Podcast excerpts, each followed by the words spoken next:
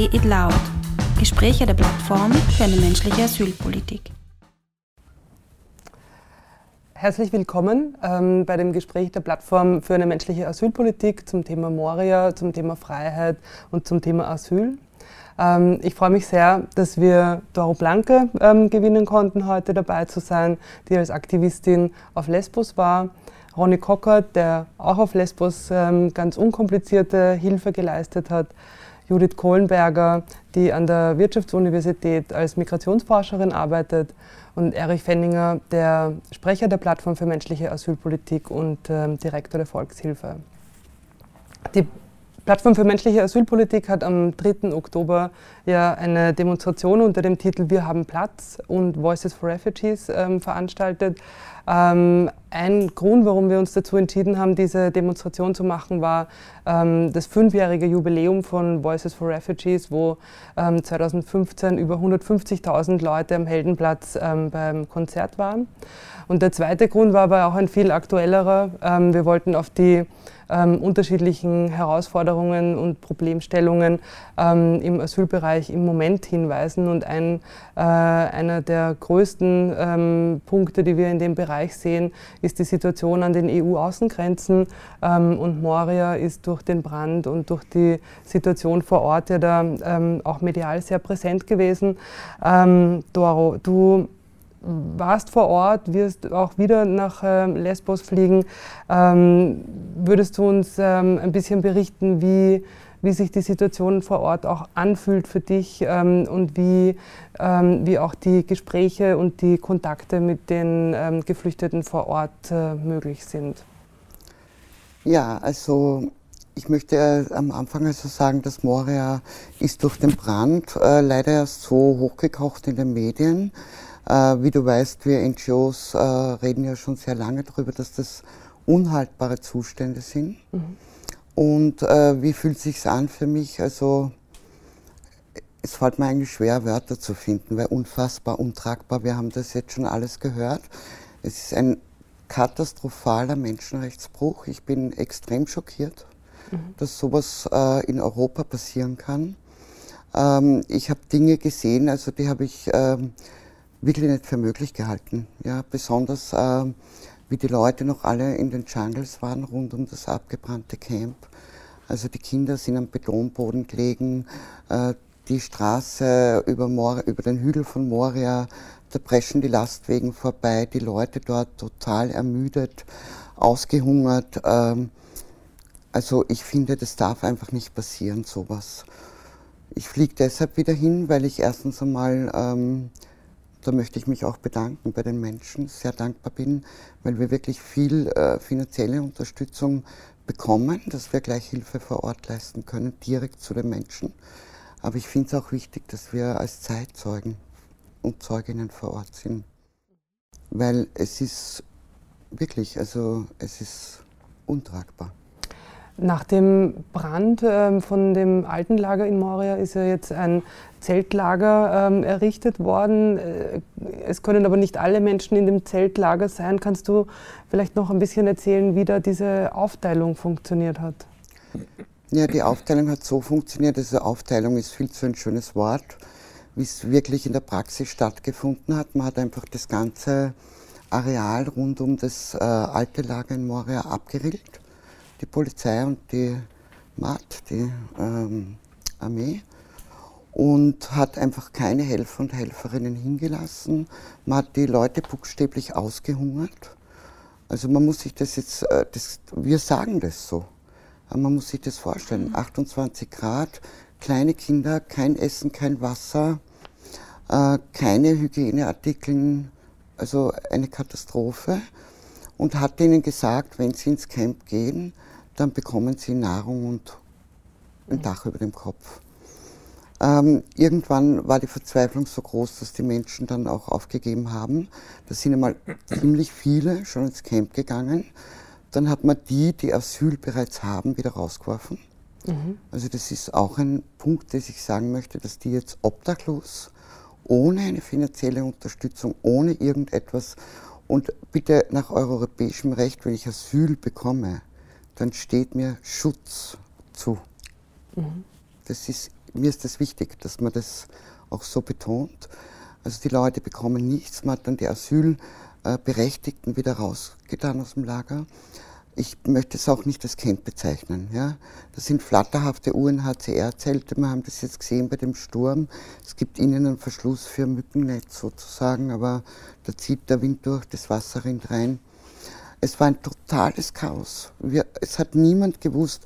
Wir haben gewusst, es sind 1200 Diabetikerinnen im Camp. Äh, es hat niemand gewusst, wo die sind. Es war dann mit uns, mit der NGO, wo wir arbeiten, mit äh, Home for All, eine irische Ärztin. Die hat dann äh, das gemacht, was die Authorities machen müssten. Sie hat jede Zeltnummer aufgeschrieben und sozusagen katalogisiert. Wer lebt dort drinnen und wir waren dann im Zelt, wir haben mit den Leuten gesprochen. Also ich muss sagen, ich möchte es auch hier betonen. Es wird uns immer von der österreichischen Bundesregierung erzählt, das sind alles junge Männer und da, da, da. Das sind so viele Familien, so viele Kinder. Also der Ronny kann das bestätigen auch, er hat das auch gesehen. Und ähm, ich meine, unabhängig davon, dass junge Menschen genau denselben Schutz verdienen, ich möchte nur das richtigstellen. Das finde ich wichtig. Und die Leute sind extrem verzweifelt. Ich habe weinende Mütter gehabt, die haben mir die Babypopo gezeigt, total wund, mit Blasen, keine Windeln, keine Möglichkeit, das, den Popsch zu waschen. Ähm, sie haben, es ist bis heute sind keine Duschen. Wir hören das jeden Tag, aber ich möchte, dass sich die Menschen das mit dem Herzen vorstellen. Mhm. Keine Duschen. Man wäscht sich im Meer. Also das, das ist grausam. Sowas darf einfach nicht sein. Essen. Äh, die Authorities, die bringen das tiefgefroren. Äh, ich weiß das deshalb, weil die uns das manchmal mitgegeben haben bei mir mit Home for All. 1000 Portionen, ich meine, es ist ein Klacks für 7, 8, 9.000 Menschen. Aber immerhin, und wenn ihnen was überblieben ist, weil es die Refugees nicht essen haben können, weil die schon so Bauchprobleme und Darmprobleme gehabt haben, haben die uns das, wollten die uns das mitgeben zum Verteilen. Das kommt von dem Caterer tiefgefroren. Das taut im, in dem Auto, in dem es transportiert wird, durch die Außentemperatur auf. Dann ploppt das Plastik auf gegen die Fliegen rein, die Würmer drinnen. Ich habe das persönlich gesehen. Ja, also ich finde das unfassbar. Und unfassbar ist eigentlich ein blödes Wort, weil ich habe es gefasst. Ich habe es gesehen. Und ich habe viel geweint und ich wünsche mir, dass viele Menschen für diese Menschen auch weinen. Weil das ist ein Hauptproblem, dass wir einfach die Liebe verweigern zu diesen Menschen. Mhm. Ja? Und das heißt, die Versorgung durch die ähm, Behörden verschlimmert eigentlich die gesundheitliche Lage von den ähm, Geflüchteten? Also ich möchte es gar nicht Versorgung nennen, weil ich empfinde es nicht als Versorgung, wie es oben in den Jungles war. Am letzten Tag haben wir dann schon rein dürfen, wo sich sehr viele Leute schon ins Camp bewegt haben. Da fährt dann ein, ein Lieferwagen durch, auch von einer Partner-NGO von Österreich, die dann die eineinhalb Liter Wasserflaschen hinten hinaus wirft, weil die Leute alle so verängstigt sind, oh, Refugees. Der Ronny war mit mir mit, ich habe das Auto aufgemacht, ich habe Windeln, Schuhe, alles gehabt. Die Menschen sind nicht aggressiv. Ich meine, es gibt sicher jemanden, so wie bei uns auch, wenn wir tausend Menschen haben, der vielleicht jetzt hektisch wird oder so, aber im Großen und Ganzen sind die irrsinnig dankbar. Nicht nur für das, was man ihnen gibt. Ich meine, ich schäme mich ja, ja, wenn eine Mutter für ein Milchpulver und für Windeln sich bedanken muss. Das ist so, mhm. da schäme ich mich furchtbar. Mhm. Ja? Aber die, die sind auch dankbar für die Anwesenheit, mhm. für das Gefühl, ähm, es ist jemand da, der auf uns hinschaut. Mhm. Ja? Also Versorgung bitte das nicht nennen, weil auch jetzt kommen noch die LKWs ins Lager. Die Leute stellen sich an mit teilweise löchrigen Wasserflaschen, wo es dann so unten drunter halten, dass nicht davon schöpfen das Wasser raus. Äh, es gibt einen Transformator, da sitzen die Kinder neben der Wasserausgabe oben, Elektrokabeln überall. Es ist ein Horror. Mhm. Ja? Und also und ich möchte jetzt bitte das eine noch sagen. Äh, Ungarn hat drei Verfahren äh, wegen der Transitzone damals, äh, keine ordentliche Essensausgabe. Griechenland ist verpflichtet, nach der Menschenrechtskonvention Konvention, ordentlich die Leute zu versorgen, nach Paragraph 3.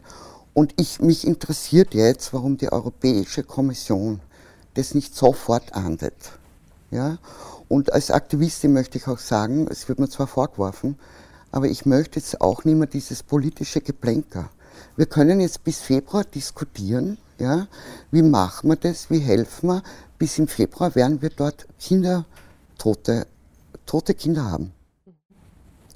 Ich möchte es betonen, weil es müssen alle wissen. Im Mantra predigen wir hier in Österreich nie mehr wieder. Ja? Bitte, ich werde jede Veranstaltung von nie mehr wieder in Zukunft boykottieren, wenn dort keine Lösung morgen stattfindet. Die europäische Dimension, die du auch ähm, kurz angeschnitten hast, ist ja auch der ähm, Schwerpunkt von dir. Du hast ähm, dich mit dem Migrationspakt auch ähm, beschäftigt, wenn du ähm, die Schilderungen hörst, wie Moria oder wie die Situation auf Lesbos momentan läuft. Glaubst du, dass diese europäische ähm, Einigung, die vorgeschlagen ist im Migrationspakt, zu, einer, zu mehr Morias führen könnte? Mhm, mh.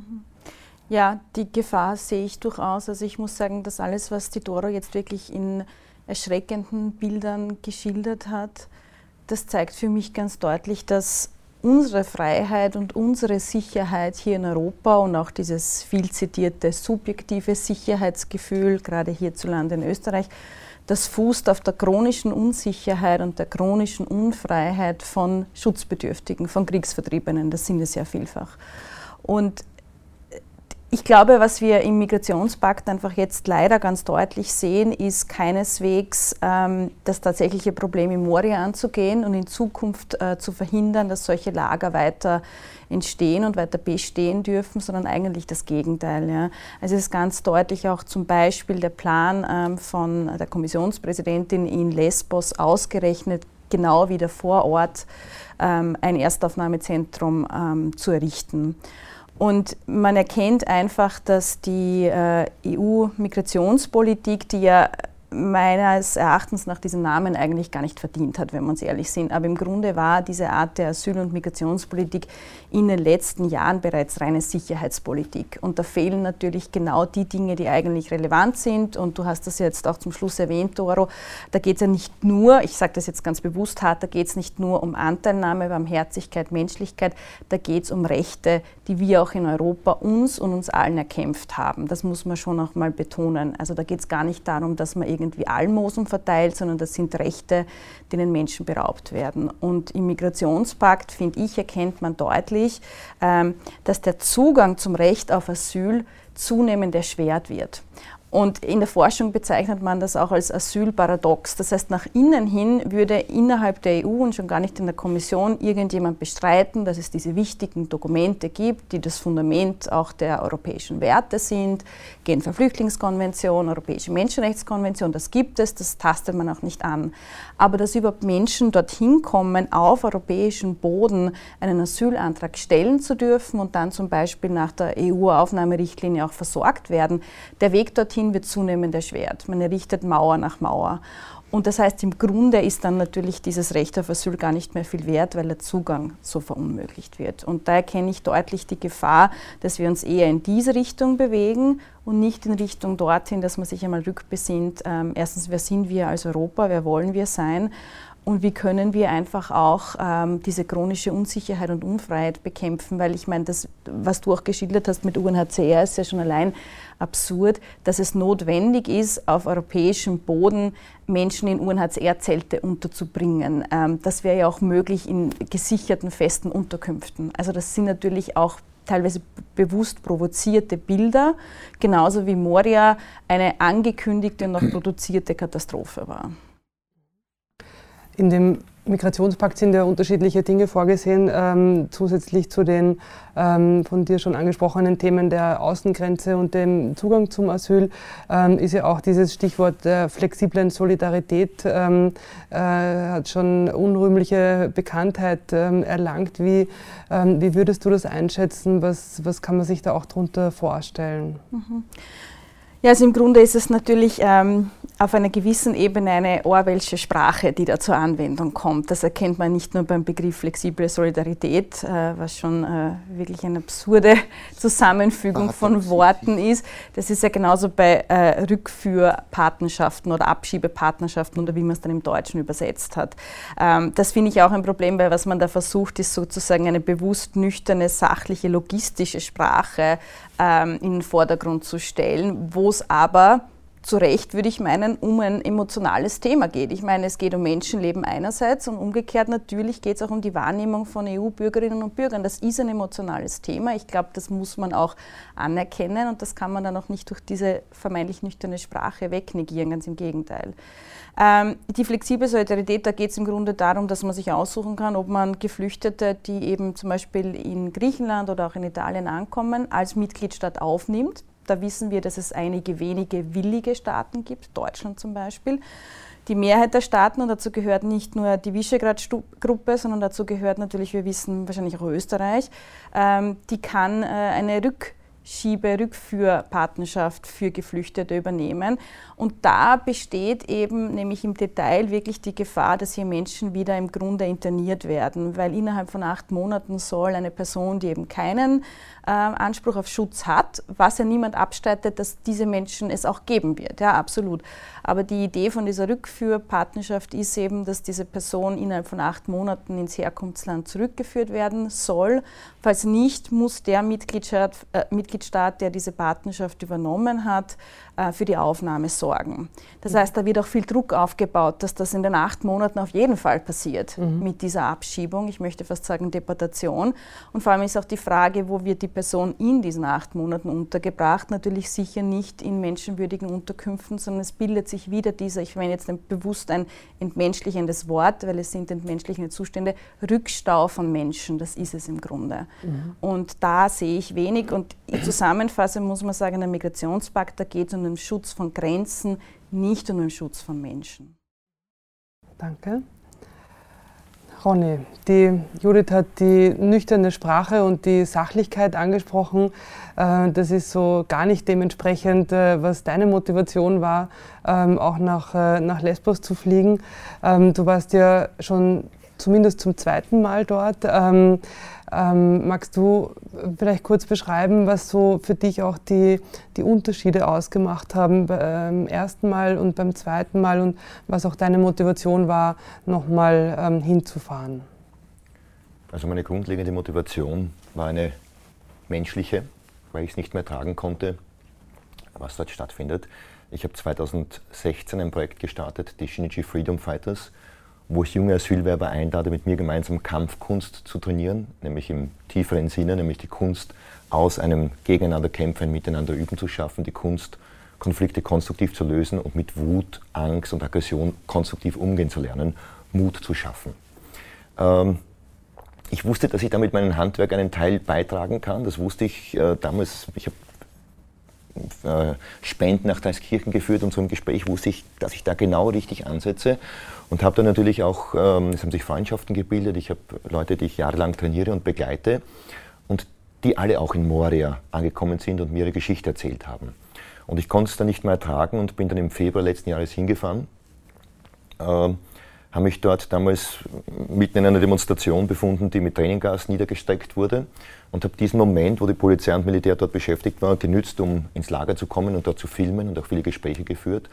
Habe eine Familie auch besucht von einem meiner Schützlinge, die dort im Dschungel außerhalb des Lagers zu siebt in einem Zelt gewohnt hat im Februar. Es hat geschneit, es waren Minusgrade, im äh, Schlamm gelebt haben, zu sieben. Und habe dort auch Workshops gemacht und versucht ein bisschen zu unterstützen. Jetzt natürlich dann, und wie ich dann zurückgekommen bin, die Bilder ähm, mitgenommen habe, äh, dachte ich mir auch, da vielleicht einen ganz kleinen Teil dazu beitragen zu dürfen, da ein Bewusstsein zu schaffen. Jetzt hat sich leider nicht viel verändert, außer das Bewusstsein und außer, dass viele Leute aufgeschrien haben, aber wirklich konkret verändert hat sich nicht. Und nach dem Brand ähm, in Moria wusste ich, ich musste wieder unbedingt was machen, habe eine Spendenaktion, eine private äh, organisiert und äh, wollte und habe die Spenden direkt ins Lager gebracht, ins neue Lager Karatepe. Was unterscheidet, und das war die Frage, was unterscheidet äh, das neue Lager vom alten? Nichts Auf den ersten Blick erscheint das neue Lager Karatepe natürlich äh, von Weitem betrachtet blauer Himmel, Meer, weiße Zelte, die geometrisch angeordnet sind. Ähm, gar nicht zu wüst, aber wenn man da reingeht, merkt man natürlich, die Menschen schlafen am Boden ohne sanitäre Anlagen, ein WC, das sich 200 Menschen teilen müssen. Äh, es gibt einmal am Tag was Spärliches zu essen. Äh, jetzt hat es geregnet, es schwimmt alles davon. Äh, es ist schlimmer geworden eigentlich. In Moria, im alten Moria gab es wenigstens innerhalb des Lagers noch Container, gab es wenigstens noch feste Unterkünfte, es gab sanitäre Anlagen. Die Menschen dort, und ich habe dann auch sehr viele Gespräche geführt dort in den Zelten, habe die Spenden eben übergeben, bar, Bargeld übergeben, sehr achtsam natürlich. Und die Leute haben erzählt, dass es äh, damals zumindest sanitäre Anlagen gab, zumindest spärliche sanitäre Anlagen, jetzt überhaupt nichts. Und äh, dass sie dort leben ohne irgendeine Grundlage, aber vor allem auch ohne eine Hoffnung und eine Zuversicht. Ja. Sie fühlen sich dort wirklich alleingelassen. Es gibt Ausgangssperren tageweise, wo die Leute gar nicht das Lager verlassen dürfen. Es gibt unten dieses Zeltlager, wo Familien leben mit kleinen Kindern. Und es gibt dann oben große Zelte, ganz große Zelte, wo bis zu 200 alleinreisende Männer in einem Zelt schlafen. Ohne sanitäre Anlagen, aber auch ohne irgendeinen Ort Zurückzug, ohne eine Intimsphäre dort wirklich eingesperrt sind. Und das sind junge Männer, sehr mutige junge Männer, weil man darf nicht vergessen, jemand, der diese Flucht auch antritt, alles zurücklässt, äh, sich auch dieser Lebensgefahr aussetzt das ist, ein, das ist ein, ein Mensch, der wirklich alles verloren hat, alles zurücklässt, aber diesen Mut, diese Zuversicht und diese Hoffnung auf ein besseres Leben behalten hat. Das ist ein Mensch mit Willen auch sich zu integrieren, mit Willen sein eigenes Leben ähm, zu gestalten, sich einzubringen. Und ähm, ich war dann im neuen Lager, wie gesagt, habe dort Bargeld verteilt, achtsam, sodass auch keiner merkt. Ich habe mich zu keinem Zeitpunkt im Lager unsicher gefühlt. Ähm, bedrückend war für mich dieser direkte Kontrast auch dort.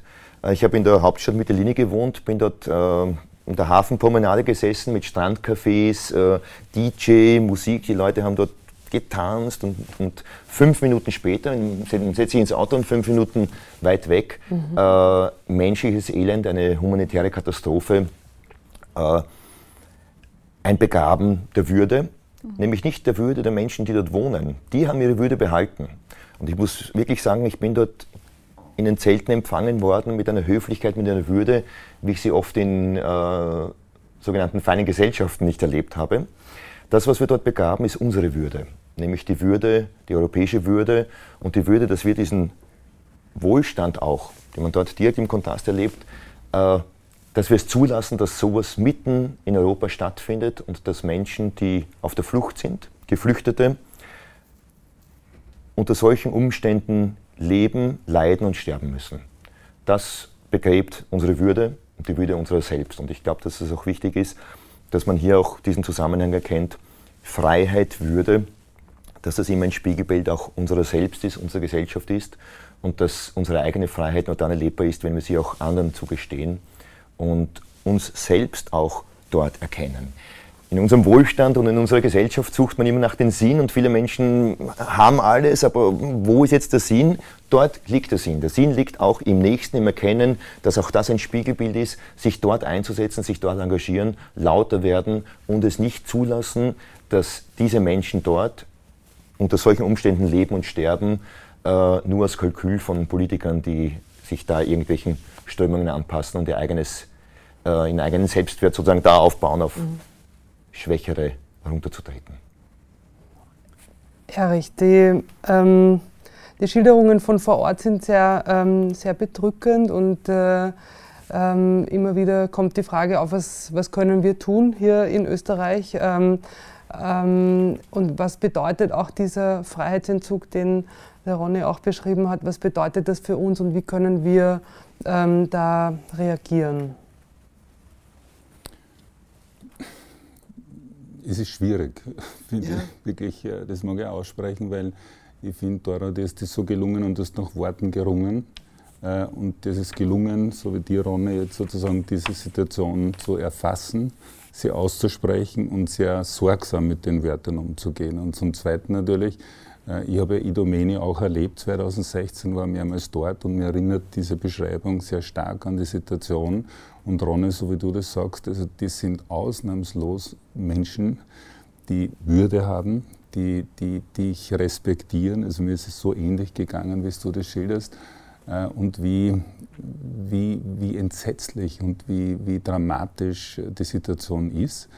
Und, ähm, und das alles in Europa, so ist es du formulierst, ähm, wo wir unsere eigene Rechtsgrundlage also komplett zerstören ja, und sie überhaupt nicht mehr operationalisieren. Also äh, gerade jene, die versuchen, ähm, Menschen das Asyl zu verwehren, argumentieren mit dem Rechtsstaat und mit der Rechtsstaatlichkeit. Das ist sozusagen ein Aspekt, den ich versuche auf der Frage hin äh, einzubringen. Und die Rechtsstaatlichkeit wird zertrümmert. Und das hinter dem historischen Hintergrund, dass grundsätzlich einer der wesentlichen Erkenntnisse aus dem Faschismus ähm, die Genfer Flüchtlingskonvention ähm, darstellt und die Menschenrechte. Das war sozusagen die Antithese, dass Faschismus in Europa nie wieder passieren darf. Äh, das ist die Gründungsgenese und letztlich die ganzen Versuche, die 38er von Roosevelt ja noch initiiert worden sind in Frankreich, gescheitert sind, weil kein Land de facto, außer die Dominikanische Republik, damals geflüchtete Juden aufnehmen wollte. Und deshalb sind sozusagen auf europäischen Boden so viele Menschen vernichtet worden, weil einfach die Staaten sich verweigert haben der Aufnahmen. Und das ist so empörend. Der zweite Aspekt, was man tun kann, und das passt vielleicht schon, nämlich, weil ich schon versucht habe hinzuleiten auf die Sprache und wie sorgfältig du das äh, versucht hast zu, zu beschreiben und für dich zu fassen. Und ich möchte jetzt den Kanzler Kurz, den Parteivorsitzenden der Türkisen, zitieren und mit ihm alle ähm, Politiker, die diesen selben Frame haben. Er sagt äh, letztlich ähm, über die mögliche Aufnahme von Kindern aus Moria, und ich zitiere, es ist eine emotional geführte Debatte, Diskussion, die unähnlich wäre, populistisch und Symbolpolitik. Und ich glaube, dass eine mögliche Form ist für uns, ähm, diese, diese Sprache zu dekonstruieren und dieses Denkstrukturen zu dekonstruieren. Und beginnen wir bei emotional. Mhm. Jeder Mensch als, ist ein soziales Wesen, das sozusagen rational agiert, aber genauso emotional agiert. Und Emotion ist sozusagen der Überbegriff die Gefühle. Ja? Und es ist einmal denkunmöglich, Herr Kurz, ähm, so zu tun, als könnten wir Menschen unter Ausschluss von Emotionen handeln. Auch er oder die Leute handeln auch emotional. Das ist das Erste. Das Zweite, die Unehrlichkeit. Ja. Also ehrlich ist äh, faktenbasierend, valide sich das anzuschauen. Wir haben 60 bis 70 Millionen Menschen auf der Flucht. Ähm, wir beleuchten jetzt Moria. Wir verweigern all denen, für die auch der Westen verantwortlich ist, die Aufnahme. Weil warum fliehen Menschen? Äh, weil dort Krieg, Terror herrscht. Warum herrscht Krieg? Nicht nur, weil die Menschen in diesen Staaten zu deppert sind, sondern weil supranationale Interessen in Wahrheit eine Rolle spielen und über Jahrzehnte Konflikte im arabischen Raum produzieren, in Afrika produzieren, nach wie vor Kolonialismus existiert in anderer Form, äh, als wir es äh, historisch äh, kennen, aber ökonomisch gemacht wird. Populistisch. Also populistisch also ist genau diese Politik dieser negativen Gefühle. Also ich denke, es ist so unglaublich, dass das salonfähig wird, etwas, was man vor 15 Jahren ähm, noch verlacht worden wäre in Europa und in Österreich, dass das plötzlich versucht wird, mehrheitsfähig zu machen, basierend auf Angst. Also wir machen Menschen Angst, die kommen ja und wollen uns was wegnehmen etc. Und wir wissen, so ist das so schön, dass die kommen natürlich aus Kriegsregionen, die haben die, haben die Freiheit verloren, ja, komplett und bleiben unfrei. Und das ist unglaublich. Und dann die Symbolpolitik. Nicht? Also wir machen das nicht als Symbol. Also weder du was tut oder du als Symbol. Ja? Und für die Menschen, die gerettet werden, ist eine Menschenrettung niemals ein Symbol, sondern immer ein konkreter Akt, der dann den Menschen das Leben zumindest für ein paar Tage sichert. Und das heißt, das ist die, sind die zwei Säulen, die ich jetzt sagen wollte. Einerseits diese Rechtsordnung, Europa zertrümmert sich selbst, ähm, schafft den Rechtsanspruch ab und verweigert das Recht äh, auf europäischem Boden. Und das gepaart mit einer Denkbewegung äh, der Rechten in Europas ähm, und die heute halt leider auch in Österreich in der Regierung verankert werden, die mit ihrer Sprache versuchen und mit den negativen Gefühlen die mehrheitsfähig zu machen. Und die Antwort wäre schon die Strategie auch zu wählen, über die Rechte wieder zu kommen, also den Rechtsanspruch zu verteidigen und jene anzugreifen, die uns die Rechte nehmen. Und das Zweite ist sozusagen diese Politik der negativen Gefühle, die, die als rational getarnt werden, weil er sagt ja, also wir müssen nicht emotional sein, sondern rational ähm, agieren. Also dass man hier versucht, da wiederum Menschen direkt zu überzeugen, äh, dass es gut ist, also dass wir Menschen emotional sind, dass Solidarität unteilbar ist, nicht flexibel ist und dass solange die Menschen um Freiheit beraubt werden, werden auch wir von unserer Freiheit beraubt. Und ich glaube, das ist auch wichtig, dass wir das herausarbeiten. Du wolltest dich dazu noch äußern? Ich wollte mich da im Grunde anschließen, weil ich glaube, du hast das jetzt so gut auf den Punkt gebracht. Ähm, natürlich agiert auch die Gegenseite mit wahnsinnig starken Emotionen, nämlich Angst, die ja eigentlich viel stärker wirkt als viele positive mhm. Gefühle, das wissen wir auch. Und ich möchte das auch deshalb ein bisschen aufbröseln, weil selbst wenn man vordergründig in der Diskussion viele Zahlen und Statistiken bringt, natürlich können auch Zahlen Angst ähm, generieren. Ja? Damit spielt man ja, wenn man ganz große Dimensionen zeichnet oder sagt, 2015 darf sich nicht wiederholen. Also ich glaube, diese Dichotomie, die ist auch eine falsche und das muss man ganz offenlegen. Und ich möchte ganz kurz ähm, was ich finde, ein schönes Bild ähm, eines meiner deutschen Kollegen, ähm, der am DECIM in Berlin arbeitet, einbringen. Er hat einmal gesagt, Geflüchtete sind wie die Kanarienvögel in der Kohlemine. Wenn ihnen die Luft wegbleibt, dann haben wir auch nicht mehr lange was zum Atmen. Ja. Und das zeigt einfach, dass es da einerseits um die Würde geht, ja, da steht nämlich auch unsere Würde im Spiel, aber genau eben auch unsere Rechte. Ähm, und wir sehen das ja in autoritären, semi-autoritären Staaten, ich habe die Visegrad-Gruppe genannt, ähm, die Rechte von Schutzbedürftigen sind auf die ersten, die wegbrechen und dann sukzessive kann es jede andere beliebige Gruppe treffen. Und ich glaube, da ist der Moment, wo wir sehen, wir sind alle in einem viel engeren Zusammenhang als es uns vermittelt wird. Weil was natürlich mit solchen Bildern gemacht wird, mit so einer Sprache gemacht wird, das nennen wir in der Kulturwissenschaft Othering, also anders machen, fremd machen. Und deshalb ist es überhaupt nur möglich, dass wir zwar dann sehen, das sind Frauen, Kinder, Männer, die in Schlamm, in Feuer, in Dreck leben, aber das tangiert uns deshalb nicht, weil sie natürlich ent- und dehumanisiert werden. Eine gesichts- und gefühlslose Masse, das haben wir natürlich auch in der Sprache von 2015 gesehen. Flüchtlingswelle, Flüchtlingsstrom etc.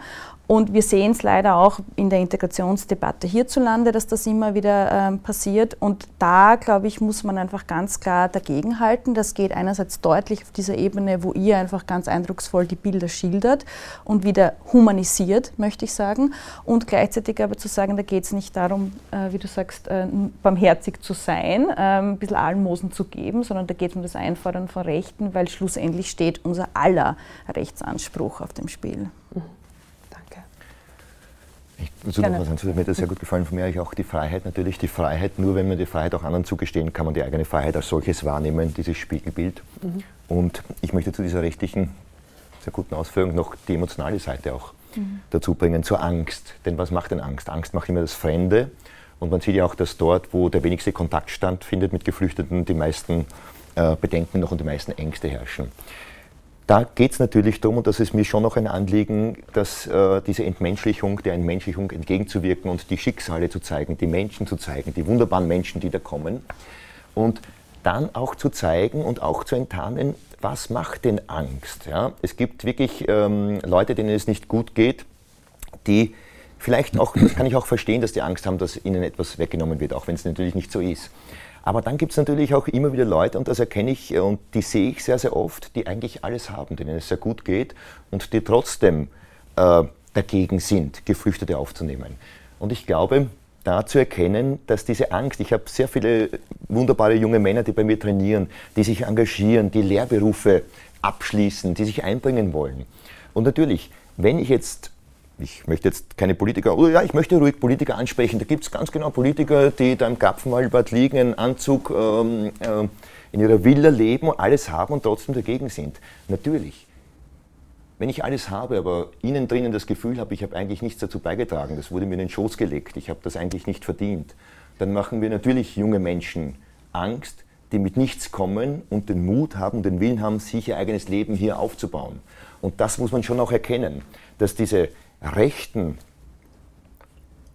nicht mit der Bomberjacke und kalorisierten Kopf aufmarschieren, sondern dass die, diese Leute, die mit Anzug und Krawatte in hohen Positionen sitzen, denen es gut geht, deren Argumente, deren Angst vor jemandem, der sein Leben in die Hand nimmt und sich sein Leben aufbaut und dem nicht alles zugeworfen wird oder der nicht mit dem goldenen Löffel im Mund, wie man so schön sagt, geboren wurde, dass deren Angst maßgeblich dazu beiträgt, diese Dinge zu entmenschlichen, die Angst zu schüren.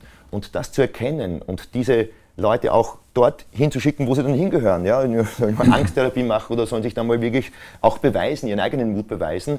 Ich glaube, das ist auch ganz ein, wichtiges, äh, ganz ein wichtiger Weg und da findet ja sehr viel statt. Wir haben vorhin gesprochen auch über das Konzert 2015, auch die Plattform für menschliche Asylpolitik, wo das Ganze einen anderen Drive bekommt, wo es ähm, junge Leute, wo junge Leute da einhergehen und junge Leute das nicht mehr zulassen, nicht mehr wollen, wo das eine Bewegung wird, die cool ist, die, äh, wo sich coole Leute austauschen, die mit beiden Beinen fest im Leben stehen, die es nicht notwendig haben, andere abzuwerten. Und ich glaube, ähm, da tragen diese beiden Organisationen maßgeblich dazu bei, da wirklich äh, einen Moment, einen Moment zu schaffen, das in die richtige Richtung geht und ähm, diese angsterfüllten, wie gesagt, Menschen auf ihren Platz verweist. Danke. Im Normalfall würden wir ins Publikum gehen und fragen, was das Publikum äh, an Fragen äh, an euch hat.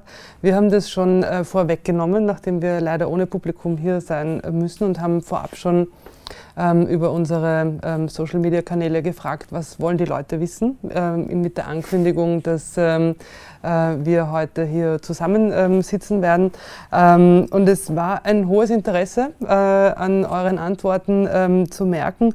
es sind keine leichten Fragen, das kann ich gleich vorwegnehmen. und ich möchte sie einbringen sozusagen in Vertretung des, des Publikums. Eine Frage ist zum Beispiel, ähm, welche Aktivitäten, das betrifft vor allem eure, ähm, ähm, euren Aktivismus auf, ähm, auf den Inseln, ähm, welche Aktivitäten sind möglich, die mehr sind als Schadensbegrenzung? Ähm, eine andere Frage ist, wie kann die Haltung unseres Bundeskanzlers Kindern erklärt werden, zum Beispiel im Ethikunterricht? Eine Frau schreibt, ähm, ich fühle mich so hilflos, wütend und traurig zugleich. Wie kann man von hier aus helfen? Ähm, eine weitere Frage ist auch noch auf einer anderen Ebene, nämlich wie können Gemeinden helfen? Ähm, ähm und die letzte Frage, die ich einbringen möchte, ist, ähm, wie kann der Druck auf äh, PolitikerInnen erhöht werden? Das war jetzt viel auf einmal. Mhm. Ähm, äh, vielleicht ähm, wollt ihr einfach ähm, antworten auf die Fragen, die euch ähm, besonders angesprochen haben. Ich meine, mir fällt an, und das hätte ich gerne vielleicht einbringen mit der Ethik und Kindern mhm. erklären. Mhm. Also ich glaube, dass wir bevor wir sagen, wie, wir, wir handeln ja permanent und versuchen, so wie ihr jetzt vor Ort oder ich und wir zu handeln, eben Flüchtlinge zu betreuen, äh, Unterkünfte zu geben, äh, politisch für die Rechte zu kämpfen. Aber ich glaube, wenn man das Kindern erklärt oder so, ich glaube, wir haben es zu tun mit Eliten, die, so wie du sagst, Angst machen. Und die machen das bewusst, weil sie wissen aus der Psychologie vermutlich oder unbewusst, dass Angst einmal verengt. Ja? Und wer verengt, raubt den Menschen, wie Holzkamp das sagt, äh, wir sind immer handlungsfähig und wir haben die Handlungsmöglichkeit. Aber man ist bewusst, dass man durch die Einengung letztlich die Handlungsmöglichkeiten äh, und die Handlungsfähigkeiten einengt. Und damit beraubt man unser Engagement und die Möglichkeit, äh, hier Menschen Platz zu geben. Und ich glaube, das ist ein gezielter Prozess, der zusammenhängt mit diesem Othering, äh, wo ganz gezielt aus dem Wir Menschengruppen ausgeschlossen werden, meistens aufgrund der Hautfarbe, Herkunft etc um sie von außen festzulegen und äh, ihnen negative äh, Eigenschaften zu unterstellen, damit man wiederum in einer Gruppe, in einer, im Volk, in der, in der Gemeinschaft Ablehnung äh, erzeugt und den Zuspruch für Disziplinierung. Und jetzt sozusagen für die Kinder ist das vielleicht aber jetzt nur zu theoretisch äh, oder zu den Menschen. Ich glaube, wir müssen das enttarnen. Wir müssen enttarnen, was dahinter steckt ja, und dass das ein kompletter falscher Weg ist. Und vielleicht kann man sogar in, in Sen, in Amatera Sen zitieren, der jetzt den deutschen äh, Friedenspreis bekommen hat, der eben gesagt hat, die Grundvoraussetzung des menschlichen Lebens ist die Freiheit. Und die Freiheit kann nur überhaupt gelebt werden, wenn wir äh, die Existenz sicher wissen. Und die Gruppe von Menschen, wo wir heute reden, die sind vollkommen unfrei gewesen in Krieg und Terror. Und Europa und die einzelnen Nationalstaaten halten sie, wie Österreich, jetzt in einer totalen Unfreiheit, neben den dann noch konkreten Aspekten, die Sie hier geschildert habt. Und das ist, glaube ich, etwas, was wir bewusst machen müssen. Die herrschenden Gedanken sind die Gedanken der Herrschenden. Und wir müssen uns von diesen herrschenden Gedanken befreien und diese dekonstruieren, dass diese Gedanken nicht letztlich diejenigen sind, die wir äh, uns repräsentieren. Und das ist schon ein Punkt einmal der Dekonstruktion äh, dieser Macht, äh, die vom Staat und den Staatsvertretern mittlerweile ausgeht. Und das wäre ein Weg, und das muss man auch kindgerecht sagen, dass das Zugewandtsein das ist, was Menschen auszeichnet und die Abwehr von Menschen das ist, was wir nicht wollen und was auch unmenschlich ist. Danke. Dieses Thema hat mich auch sehr fasziniert. Entschuldigung. Ja. Bitte. Die, diese Frage hat mich auch sehr angesprochen, ja. da gebe ich ja komplett recht. Wir müssen uns von den herrschenden Gedanken, aber vor allem auch von den Herrschenden befreien. Denn die Politiker, die momentan die Entscheidungen treffen und sich gegen eine Aufnahme wehren, sind ihres Amtes nicht würdig und entheben sich dadurch auch ihres Amtes, auch auf der Grundlage der Ethik. Und genauso erkläre ich das auch meinen Kindern. Ich meine, die Grundlage von Ethik jenseits aller Moral, christlichen, religiösen Moral, ähm, fußt auch immer noch auf Immanuel Kant und den kategorischen Imperativ zusammengefasst, dass man in jeder Situation so handeln sollte, wie man wollen würde, dass auch ein anderer Mensch handelt in der Situation. Oder was du nicht willst, dass man dir tut, das füge auch keinen anderen zu als Grundlage der Ethik äh, widerspricht jede momentan stattfindende Abwehr von Aufnahmen äh, der Ethik per se. Und deswegen äh, würde ich meinen Kindern oder erkläre ich meinen Kindern so, dass die verantwortlich momentan äh, in ethischen Belangen nicht erklärbar sind, weil sie jede Ethik äh, vermissen lassen und da nicht äh, dazu fähig sind, diese Prinzipien umzusetzen und dass diese Ethik auch sich im anderen zu erkennen, ja auch zur eigenen Zufriedenheit führt. Dass es in Wirklichkeit der einzige Weg zur Zufriedenheit ist. Nur wenn das eigene ethische Empfinden, das ja jeder Mensch auch hat, auch mit den äußeren Handlungen übereinstimmt, kann es eine Zufriedenheit geben. Das heißt, dieses grundlegende ethische Bewusstsein, das ich meinen Töchtern auch mitgeben möchte, ist es, äh, dass sie ihr eigenes Glück auch immer auf das Glück anderer bauen und dass die Grundlage für ethische Entscheidungen sein muss alles andere ist gar nicht möglich und wird dann irgendwie dekonstruiert in einem moralischen, christlich-religiösen Konstrukt. Und deswegen ähm, würde ich gern, äh, hätte ich gern, dass es genauso stattfindet, wie du das sagst. Und äh, sich die Menschen auch bewusst machen, dass die momentan Entscheidenden nicht kompetent sind, dieser Ethik Folge zu leisten. Danke. Doro, du hast ja. gemeldet. Also ich glaube, wir müssen unsere Kinder zu Kriegerinnen erziehen und begleiten auf diesem Weg Kriegerinnen des Lichts. Wir bringen ihnen Respekt, Liebe und Wertschätzung entgegen, dass sie so stark werden, dass sie solche Leute, wie der Ronny auch in ZIP gesagt hat, in der ZIP 2, jemand, der nicht helfen kann, der soll bitte den Platz freimachen für jemanden, der helfen will oder kann.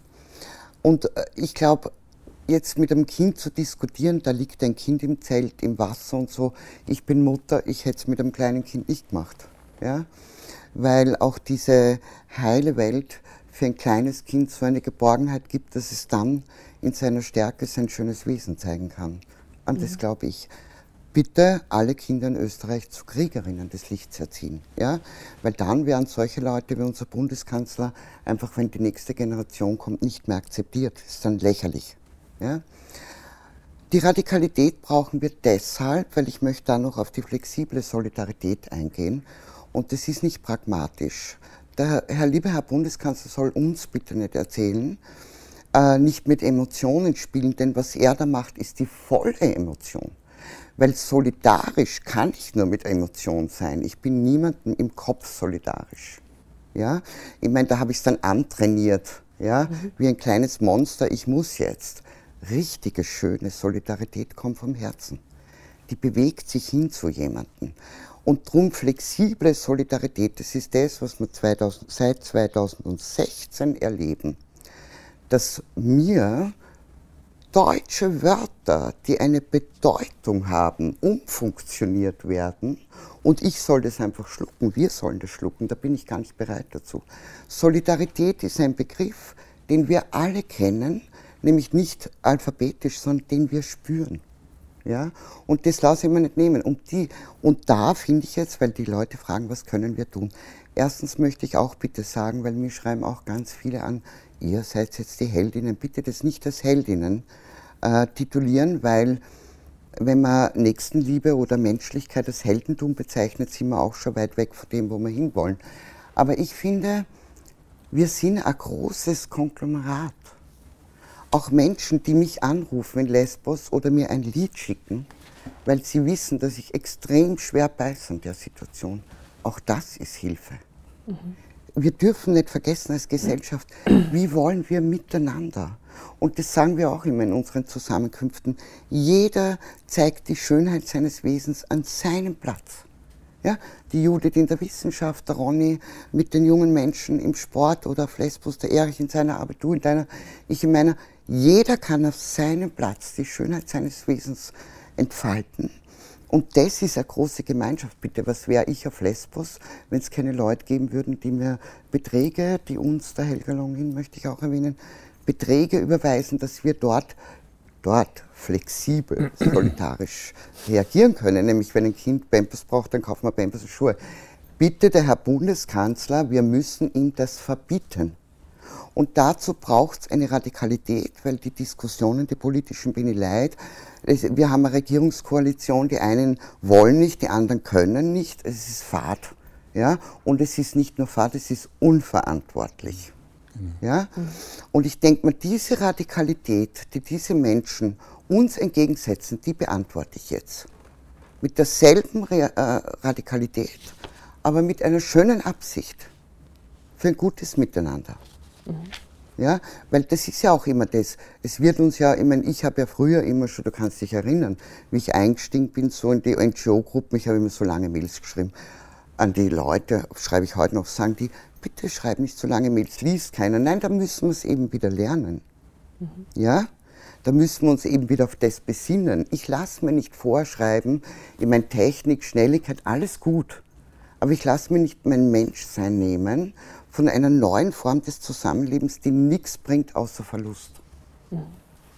Aber der wird dazu vielleicht, also, die, also wir, wir klagen natürlich an jetzt jene, ich habe ja auch benannt, Kurz und andere Politiker, die, die letztlich die Politik machen, was halt so, glaube ich, für uns momentan dramatisch ist, dass die Positionen, die vor kurzem und vor wenigen Jahren eigentlich AfD-Positionen waren oder die rechtsaußen FPÖ-Positionen waren oder von den Identitären, die sozusagen sind übernommen worden, eigentlich jetzt vom bürgerlichen Lager in Österreich. Mit, äh, und, und, und letztlich hat das Gefühl, dass sie so CSU-Politik machen, wie Strauß einmal gesagt hat, in Bayern rechts von uns darf kein Platz sein. Und das ist schon etwas, was schon gefährlich ist, aber ich mag nicht die anderen Parteien ausnehmen, weil letztlich äh, gibt es keine, keine wirkliche politische Partei in den letzten Jahrzehnten, die wirklich ganz glasklar die Menschenrechte auch verteidigt haben. Ja? Und damit ist natürlich eine extreme Veränder gesellschaftliche Veränderung Greifplatz. Also wenn sozusagen, wenn, wenn, wenn auf der einen Seite das immer weiter in die Unmenschlichkeit verschoben wird. Und diejenigen, die eigentlich gegründet worden sind für, für, für die ärmeren Leute an Parteien etc., einfach sich mitbewegen, dann kippt der Gesellschaft. Und ich glaube, dass das durchaus ein Phänomen ist, das man weltweit ja beobachten kann. Äh, in Europa, aber wir fahren ja den Pessimismus. Ich bin auch bei dir, wir müssen das Zepter selbst in die Hand nehmen. Ich delegiere nicht mehr und gebe die Prokura irgendwelchen Politikern äh, und Abgeordneten. Wir sind selbst äh, Bürger, Bürgerinnen, wir sind politische Subjekte und es gibt auch Lichtblicke. Fridays for Future. Jugend, Kinder stehen auf weltweit und agieren und fangen an zu kämpfen, Straßen zu besetzen, Plätze zu besetzen, weil sie sagen, wir lassen uns von euch Alten nicht die Welt hinmachen und zerstören. Oder Black Lives Matter. Ja? Also die, die, die entstehen natürlich aufgrund von, von, ähm, von Morden, äh, die die Exekutive eigentlich äh, durchführt oder, oder wo Polizei tötet. Ähm, aber darüber hinaus ist gerade dort in Amerika schon zu sehen, wie Black Lives Matter diese ganze Armut und die Klass, der Klassismus, der in Amerika besteht, einfach wirklich wiederum zum Thema macht. Also, und insofern, äh, so mit David Albrecht habe ich viel jetzt auch gesprochen über die Phänomene und ich glaube, man muss diese äh, unterschiedlichen äh, Kämpfe der Gegenwart auch zusammenführen. Also wir müssen den Planeten retten genauso wie wir die Menschen retten müssen. Wir brauchen eine andere Ökonomie, äh, äh, wo nicht nur die Interessen des Finanzmarkts und des Kapitals sich durchsetzen äh, und den, die antifaschistischen Bewegungen. Ich glaube, das ist wichtig und dass wir es nicht nur, nur bitten und den Parteienvertreterinnen näher bringen, sondern einfach einen ganz anderen Druck erzeugen, so wie du sagst, und begründet immer wieder auch auf einer Rechtsbasis. Das sind unsere Rechte Unsere Väter und Mütter sind gestorben zum Teil dafür. Ja, und, und diese lassen wir uns jetzt nicht mehr nehmen. Ich meine, es ist sehr provokativ, aber ich möchte jetzt was darauf sagen, nämlich, dass die FPÖ nicht mehr in der Regierung ist, hatte nicht nur Gutes für den Aktivismus. Ja? Weil, und darum bin ich dir dankbar, dass man nicht nur obwohl natürlich hauptverantwortlich, aber nicht nur auf die ÖVP jetzt losgeht, alle Parteien, ja. Also früher, wenn FPÖ und ÖVP mit diesem Regierungsprogramm, das wir bekommen haben, und wir waren gemeinsam, wie es uns vorgestellt wurde, äh, da wären Tausende von Leuten auf die Straße gegangen, ja. Und die anderen, ich möchte jetzt nicht benennen, weil sonst habe ich wieder einen Shitstorm am äh, Facebook, was mir einfach zu zeitaufwendig ist, weil ich möchte es dann auch beantworten, bin ein Dialogmensch. Aber die anderen Parteien, was machen die? Die machen das salonfähig. Ja? Früher hat man gesagt, Wahnsinn, die Braunen, die FPÖ, so haben die Leute geredet. Jetzt wird das salonfähig und darum glaube ich, es gehört jetzt zu uns, zur Zivilgesellschaft. Und bitte, ich möchte jetzt schon einmal was sagen. Der Bundeskanzler arbeitet deshalb, weil wir Steuern zahlen, weil wir äh, quasi die Zivilgesellschaft sind, die in diesem Land leben und so. Also bitte nicht so tun, wie wenn das der Kaiser von China wäre. Wir müssen da, ja, ja, danke, danke. Die Rechte liegen bei uns. Mhm. Richtig. Ich möchte in deinem, darf ich in deinen Namen benennen? Sehr gerne.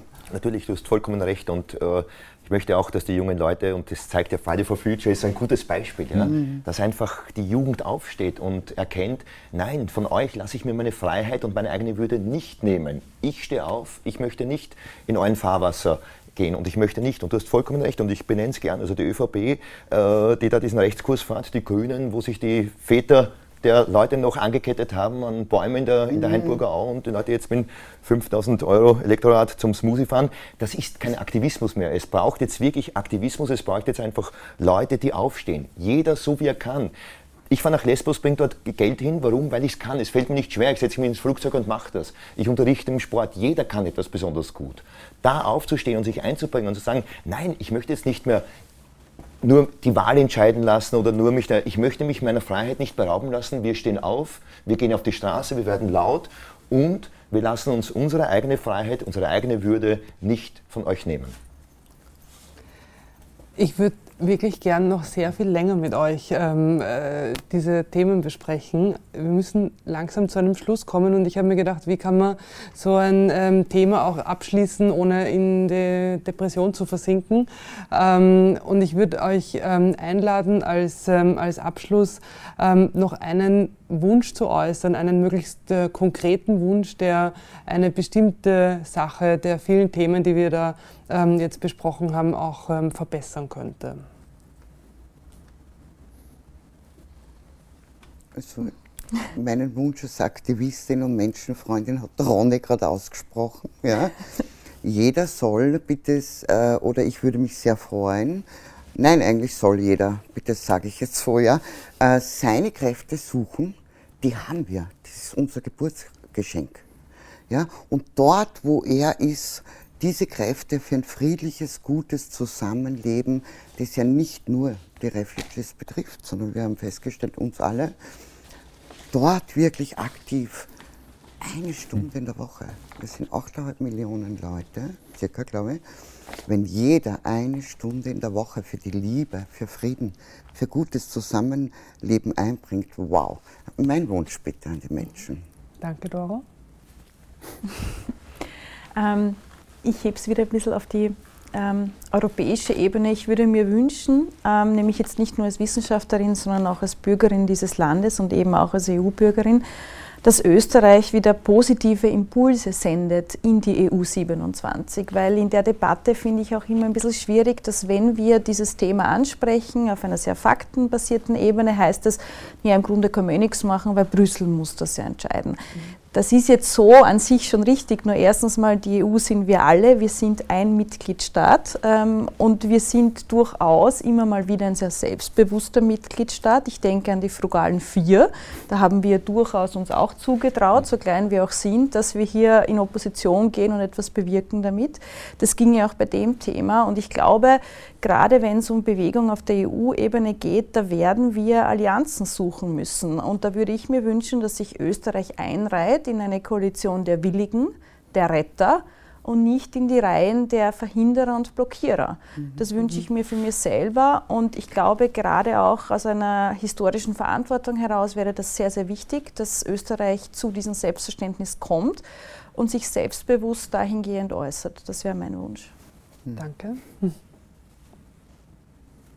Hm? Wünsch, du. Äh, mit den Wünschen ist immer so schwer, aber ich glaube, ähm, ich habe jetzt überlegt, was ich sagen könnte. Die Beobachtung von uns, aber auch aus der Wissenschaft, Colin Crouch sagt, wir sind in der Postdemokratie, in der Demokratie, also danach äh, und versucht sie zu fassen wissenschaftlich, dass wir zu einer Zuschauerinnen-Demokratie uns entwickelt haben, zu einer Konsumentinnen-Demokratie, wo halt immer mehr Wahlshows äh, vor jeder Wahl stattfinden, wo wir aber den Platz zugewiesen kriegen und mit Chips vielleicht äh, uns 42 Shows anschauen, wo dieselben Politiker dieselben Stehsätze oftmals formulieren. Und, ähm, und das, aus dem müssen wir uns erheben. So wie du sagst, aufstehen, selbst zum Akteur werden, zu begreifen, dass wir politische, emotionale, soziale Akteurinnen sind und unser, uns selbst äh, zu Piloten werden. Und der Jill Scott Heron, den ich sehr schätze, hat er das Lied geschrieben, Revolution will not be televised. Und ich glaube, das könnte ein gutes Motto sein. Es liegt an uns, Veränderungsprozesse herbeizuführen, äh, und We Shall Overcome, von dem bin ich überzeugt, das werde ich auch noch erleben, dass eine sozial gerechte Welt äh, wiederum wächst. Danke. Ich habe auch jetzt überlegt, es gibt so viele Wünsche, die ich habe, aber ein dringlicher ist einfach die sofortige Evakuierung. Alles andere, da jetzt herumzureden über Ursachen im politischen und langfristige Lösungen, es liegen dort Leute mit offenen Augen im Schlamm, im Wasser, sterben, leben dort unter unmenschlichen Bedingungen. Das einzig Zulässige ist jetzt sofortige Evakuierung. Ich wünsche mir, dass Österreich sich seiner Verantwortung bewusst wird, Leute aufnimmt, sofort, unmittelbar, und dass die Österreicher und Österreicherinnen laut werden, auf die Straße gehen und den Druck immer mehr erhöhen, bis es keine andere Möglichkeit mehr gibt für die, die nicht dazu fähig sind, zu gehen und andere Leute entscheiden lassen, die das äh, fertigbringen. Danke. Super. Danke. Danke euch. Es war ein sehr angenehmes Gespräch. Es war auch so ein emotionales Gespräch und das finde ich macht die Sache, ähm, das ist es auch wert, über diese Sache so emotional zu reden. Danke. Ja, danke. Danke ja. sehr. Danke.